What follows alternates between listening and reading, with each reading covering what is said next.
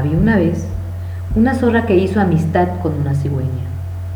Un buen día decidió invitarla a comer. La invitada se presentó muy puntual a la hora acordada. Bienvenida, pase señora cigüeña, dijo la zorra.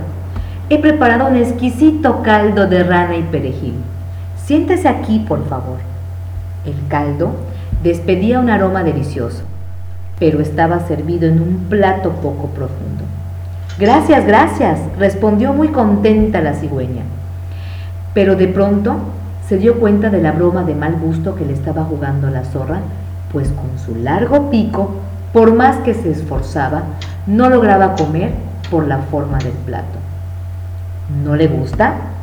Lo he preparado especialmente para usted, sonreía la zorra con gesto malicioso.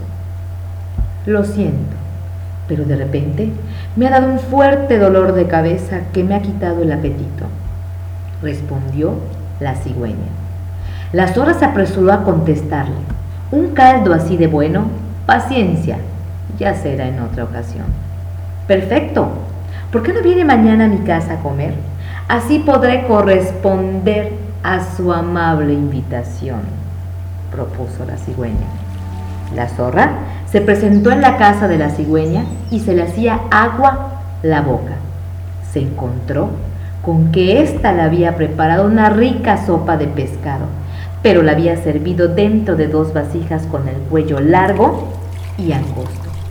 Así, mientras el ave gracias a su pico lamía hasta el fondo de la vasija, la zorra tenía que renunciar a comer. Mientras la zorra regresaba a su casa muerta de hambre, se convenció de haber merecido la lección escuchó una vocecita dentro de ella que le decía, el que la hace, la paga.